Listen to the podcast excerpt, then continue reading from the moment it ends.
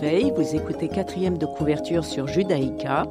J'invite un écrivain à parler de ses secrets, de ses rituels d'écriture, de ses sources d'inspiration comme de ses doutes pour découvrir les dessous de la création.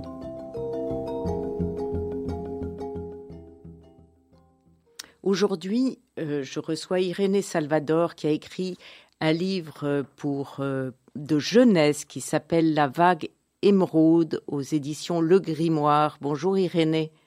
Bonjour Nathalie. Je vous présente, vous êtes vous, avez eu énormément de vie. Vous êtes espagnole, mannequin, chanteuse, présentatrice, écrivain. Une agence parisienne vous a remarqué à 14 ans, mais votre mère, grand mannequin espagnol des années 70-80, a insisté pour que vous passiez votre bac. Vous étudiez la philologie française à l'université et à 19 ans, une agence de mannequins vous entraîne à Paris et vous commencez votre carrière avec Christian Dior et beaucoup d'autres. Vous avez posé pour les plus grands magazines, vous voyagez beaucoup. Et c'est lorsque vous êtes à Cape Town que deux amis vous appellent pour chanter. Et alors, vous, sortez Fame, qui a connu un succès international, et vous avez été récompensé par un disque d'or. Vous avez alors 22 ans avec un contrat Sony et vous faites une tournée asiatique. Cinq ans plus tard, vous décidez de moins voyager. Passionné par les chevaux, vous proposez à la chaîne Equidia Life Secret Champion un mensuel sur le haut niveau équestre, reportage, interview. Euh, vous avez aussi participé au rallye Aïcha des Gazelles deux années consécutives, une aventure humaine et humanitaire. C'est une compétition automobile qui se déroule en hors-piste dans le désert du Sahara marocain. Et il n'y a pas de GPS, mais une navigation à l'ancienne. Grâce à cette compétition, l'organisation et la caravane médicale viennent en aide ainsi aux personnes les plus démunies dans le désert. Vous soutenez aussi des associations Galgos qui récupère et donne en adoption des chiens maltraités et abandonnés, ainsi que l'association Petit Prince qui aide les enfants malades à réaliser leurs rêves. J'ai fait un résumé très euh, résumé. Euh, vous voulez peut-être commenter euh, votre vie incroyable, Irénée Salvador? Merci beaucoup Nathalie. Oui, effectivement, j'ai eu une vie très avec plein de rebondissements, euh, j'ai toujours aimé euh, le défi, j'ai toujours euh, voulu aller plus loin. c'est une sorte de liberté pour moi de me dire on peut faire plein de choses différentes. Ça veut dire, j'ai horreur de, cette espèce de, de, prison où on dit, tu fais une chose dans la vie, il faut que tu ailles jusqu'au bout dans la vie avec ce que tu fais, et puis ça sera comme ça. Alors, j'ai toujours voulu faire plein de choses différentes et aller jusqu'au bout. Euh, je pense que jusqu'à aujourd'hui, euh, j'ai réussi. Et qu'est-ce qui m'anime? C'est la passion et c'est l'envie et c'est l'intérêt. C'est l'intérêt de découvrir plein de choses. Mais ce qui est formidable, c'est que vous réussissez tout ce que vous entreprenez. Hein, entre euh, entre une carrière de mannequin, une carrière de chanteuse, maintenant les livres pour enfants, c'est à chaque fois. vous, ah, oui, il y a toujours le revers, en fait. Euh, c'est vrai que raconter tout ça, ça, fait très plaisir de l'entendre parce que parce que c'est magnifique, mais en même temps, il y a eu un vrai travail de, de enfin, c'était pas facile quand j'étais mannequin. Euh, très très jeune, j'ai été euh, jugée. Ça veut dire que tous les jours, je rencontrais euh, des clients, forcément, et ils me disaient ça, ça va, ça, ça va pas, ça, ça va, ça, ça va pas. Ça m'a énormément renforcée, ça m'a rendue très forte. Et en fait, j'ai réussi à dissocier deux choses. Ça veut dire qui on est vraiment et quelle image on donne. Ça veut dire que un client a besoin de vendre un produit pour synthétiser un petit peu. Eh bien, il faut devenir ce, que, ce dont il a besoin. Donc, on apprend très très vite à, à garder son âme quelque part pour justement pouvoir réussir dans le métier de la mode, forcément. Après euh, la musique, oui, moi j'ai toujours aimé beaucoup euh, voyager. À l'époque, je vivais à Cape Town parce que je vivais à New York, je vivais un petit peu partout. Et à cette période, j'étais à Cape Town. Et puis, euh, et puis mes amis Kewe et Anka m'ont appelé. Ils m'ont dit Écoute, Irène, reviens, on va chanter. Et c'était mes copines avec lesquelles je faisais les défilés euh, Christian Dior et autres. On faisait plein de tournées ensemble. Et bon, j'ai dit, je reviens, ok. Et je suis venue pour une semaine pour enregistrer euh, Fame. Je me suis retrouvée dans un studio d'enregistrement incroyable avec plein de professionnels de la musique. Honnêtement, on chantait les trois ensemble, donc c'était très facile. Je vais dire, on avait des choristes, on chantait les trois ensemble. On a eu un disque d'or, une tournée internationale, ce qui est quand même assez incroyable à 22 ans de signer un contrat avec, euh, Sony. Mais encore une fois, tout ça, je l'ai travaillé et j'ai cru en moi. Ça veut dire, je, donne beaucoup de conférences dans les écoles. Je pense que le plus important pour moi, c'est de partager et d'aider euh, les plus jeunes justement à se construire. Une des choses que je leur dis, c'est écoutez, regardez-moi, je suis étrangère quand je parle le français, je fais des fautes. Je suis étrangère. Et pourtant, j'ai écrit un livre en français. Et pourtant, j'ai travaillé en France. Et j'ai travaillé partout. C'est quoi mon secret? Il n'y a personne qui est meilleur que personne. Vous êtes jeune. Je veux juste vous expliquer quelque chose. Quelque chose. Allez jusqu'au bout de vos rêves. Parce qu'on vous dira toujours non dans la vie. C'est non, non, non. Mais peut-être qu'on a un oui. Alors, puisque le non, vous l'avez déjà. Depuis votre naissance, vous avez le non. Et on vous met les bâtons dans les roues. Allez-y, et n'ayez pas peur du ridicule. Beaucoup de gens sont, sont stoppés parce qu'ils ont peur de la façon dont on va les voir. Eh bien, moi, je leur dis non. Ce qui est important, c'est comment vous, vous vous voyez. Bon, alors les professeurs, euh, je leur fais sourire évidemment quand je fais mes conférences, mais ils sont très contents parce que justement, je pense qu'avoir confiance en soi, ça se travaille, c'est vrai, mais une fois qu'on a compris ce mécanisme, après c'est facile, on peut tout faire dans la vie, puisque on n'a pas peur. Alors, vous, vous avez écrit Les Gardiens de l'Océan, votre premier roman, récompensé là encore par le prix littérature jeunesse de la forêt des livres. Et puis vous continuez avec La vague émeraude. Euh, euh, vous vous adressez à, justement, vous dites que vous allez dans des écoles, vous vous adressez à des enfants de quel âge? Quel âge ont vos lecteurs? Au début, euh, j'ai écrit Les Gardiens de l'océan euh, parce que bon, j'ai une passion pour les océans, pour l'écologie, pour la nature, et euh, j'avais pensé justement à la jeunesse, ça veut dire les adolescents, parce que je pense que c'est un âge où on se construit et il y a beaucoup de choses qui se jouent quand nous sommes adolescents. c'est 12-15 ans ou c'est Oui, je m'étais dit 12, 18 ans, enfin young adulte. D'accord. 12, oui, 12, 17, 18, vraiment la tranche euh, où on est en train de se métamorphoser. Un petit peu comme, euh, comme, le comme les papillons, il y a une sorte de méta. Voilà. On ne se sent pas forcément bien et on va devenir quelqu'un de, de, construit et voilà, qui va vers le haut, etc. Et euh, j'étais très étonnée parce que les, les, les Gardiens de l'Océan, il y a beaucoup d'adultes qui l'ont lu euh, et je me suis rendu compte d'une chose, Nathalie, c'est que finalement, le fantastique euh, peut intéresser euh, à, beaucoup d'adultes. Pourquoi? Parce que ça permet de voyager, parce que ça permet de s'évader dans une société aujourd'hui un petit peu anxiogène où justement il y a beaucoup d'interrogations, on ne comprend pas vraiment l'être humain, pourquoi il fait certaines choses, enfin certaines choses sont faites donc il y a beaucoup d'adultes qui lisent euh, mes livres, je suis enchantée, mais à la base, c'était voilà, jeunesse. Et sachant que dans mes livres, toutes les données recueillies sont réelles. C'est euh, un livre d'aventure. Je, vais lire, la quatrième de couverture. Donc, euh, vous reprenez votre personnage de Marco qui existait dans votre premier roman. Il connaît bien son peuple millénaire auquel appartiennent les gardiens de l'océan établi au sein de la cité d'Aqualis.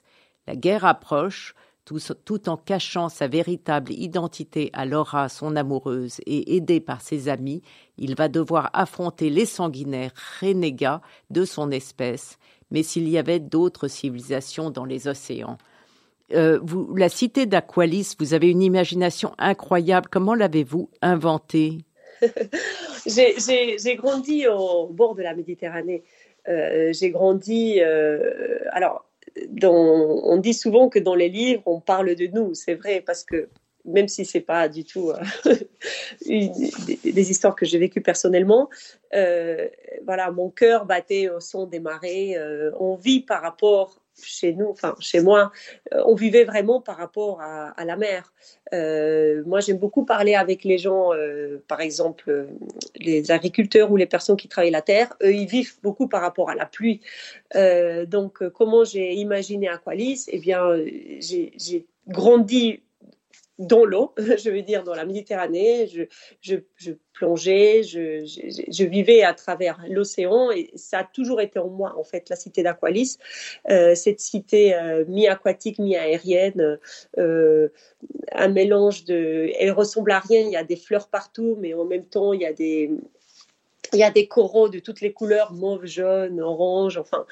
Et les, habitations sont à moitié dans l'eau, à moitié dans l'air, avec des ponts, avec des orchidées. Euh, il y a des, créatures euh, qui vivent dans cette espèce d'écosystème qui n'existe nulle part ailleurs.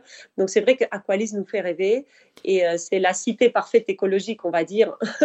Irénée Salvador, on va écouter. Vous avez choisi Over the Rainbow par un Hawaïen qui s'appelle IZ, Israël quelque chose.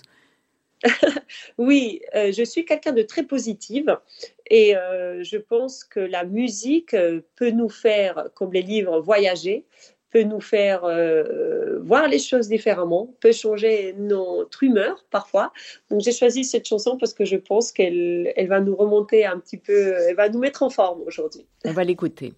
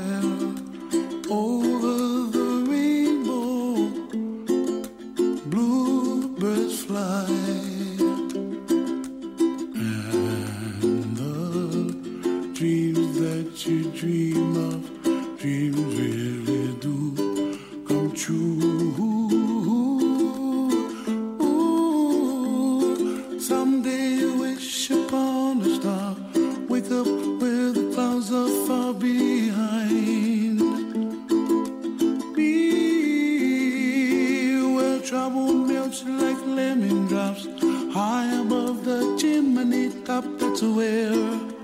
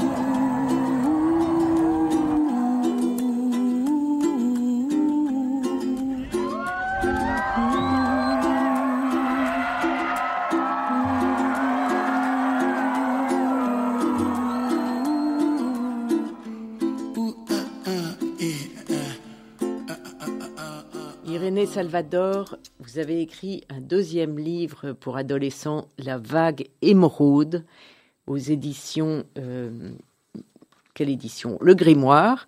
Euh, on parlait de la cité d'Aqualis où euh, se situe votre livre dans le fond de l'océan. et il y a plein de dessins qui accompagnent votre livre. Est-ce que vous avez influencé le dessinateur avec votre vision de cette cité? Oui, tout à fait. La vague émeraude est composée de 31 chapitres et de 32 illustrations inédites.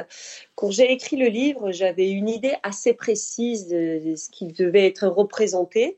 Euh, donc j'avais fait des brouillons, euh, évidemment des brouillons pas du tout euh, visibles, mais enfin qui sont pas mal quand même. Et j'avais parlé à un ami à moi qui s'appelle Francis Politzer. Francis Politzer qui fait des storyboards pour des films, qui est, euh, qui est un artiste incroyable, qui fait des expositions de peinture, mais qui fait aussi des, des bandes dessinées. Enfin, c'est un artiste très accompli et très complet. Et je lui avais dit, écoute Francis, est-ce que tu t'embarques dans cette aventure avec moi? Euh, Faisons, euh, est-ce que voilà, tu peux, comment tu vois euh, ces dessins? Et puis il a fait des illustrations merveilleuses, magnifiques à l'encre de Chine. Euh, enfin, c'est un, artiste que je respecte beaucoup. Et puis la couverture, par contre, elle est un tout petit peu plus artistique. C'est Anthony Rubier qui l'a qui l'a créé. et en fait, je laisse chacun voir ce qu'il voit, mais il y a un vrai dessin euh, construit.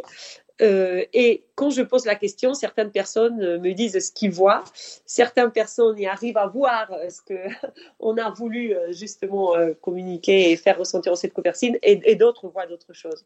Donc quelques personnes voient des vagues, quelques personnes voient un dragon. Enfin, je veux pas trop. non, moi je vois le double marin qui est comme les anges gardiens qui accompagnent vos héros. Euh, voilà, je sais peut-être pas, j'ai peut-être tort. Les, vos personnages sont, sont très attachants. Il y a évidemment Marco qui est votre votre héros, qui a tout d'un héros et on est complètement avec lui. Euh, sa sœur euh, Catalina, son meilleur ami, ses parents et même vos monstres, les Draya, sont sympathiques. Tout le monde est sympathique dans votre dans votre histoire. Oui. même les même les même les ennemis sont sont très effrayants, mais mais pas méchants. On les comprend un peu. Oui, oui, j'ai dû. Voilà. en fait, je pars de la base. Bon, tout d'abord, on peut lire La vague émeraude sans avoir lu Les gardiens de l'océan. Euh, j'ai fait exprès de, d'écrire La vague émeraude. Je veux dire, tous les lecteurs qui souhaitent le lire, vraiment, ils peuvent y aller euh, parce que Les gardiens de l'océan, c'est juste une introduction, on va dire. Dans La vague émeraude, oui, effectivement, les personnages sont sympathiques. En même temps, ils sont complexes. Ça veut dire j'ai voulu exprimer à travers la vague émeraude euh, que un être humain a plusieurs euh, visages et parfois il a et plusieurs vies et parfois il a besoin de, choisir, de faire des choix. Alors faire un choix, c'est renoncer à un autre. Donc, ça amène des conséquences. C'est-à-dire que Marco, il est à Qualis, c'est un gardien de l'océan. Les gardiens de l'océan sont les, on va dire, euh, ce sont les, cousins des hommes. C'est une civilisation euh, qui vit euh, sous la mer, mais qui est aussi sur Terre parmi nous, on ne les connaît pas. Et c'est une civilisation donc qui, qui protège l'écosystème de la planète, qui veille à l'équilibre de la Terre, mais ils, ils, ne dévoilent pas du tout leur leur vraie nature, évidemment, parce qu'ils sont beaucoup plus évoluer que les humains dans tous les sens du terme. Ils ont beaucoup de pouvoir, ils ont beaucoup de, nouvelles technologies. Il faut savoir que ce livre, il est écrit en temps réel. Ça pourrait arriver de nos jours. Donc, ils sont vraiment supérieurs. Donc, plein de sens du terme par rapport aux humains qui font beaucoup des, bêtises.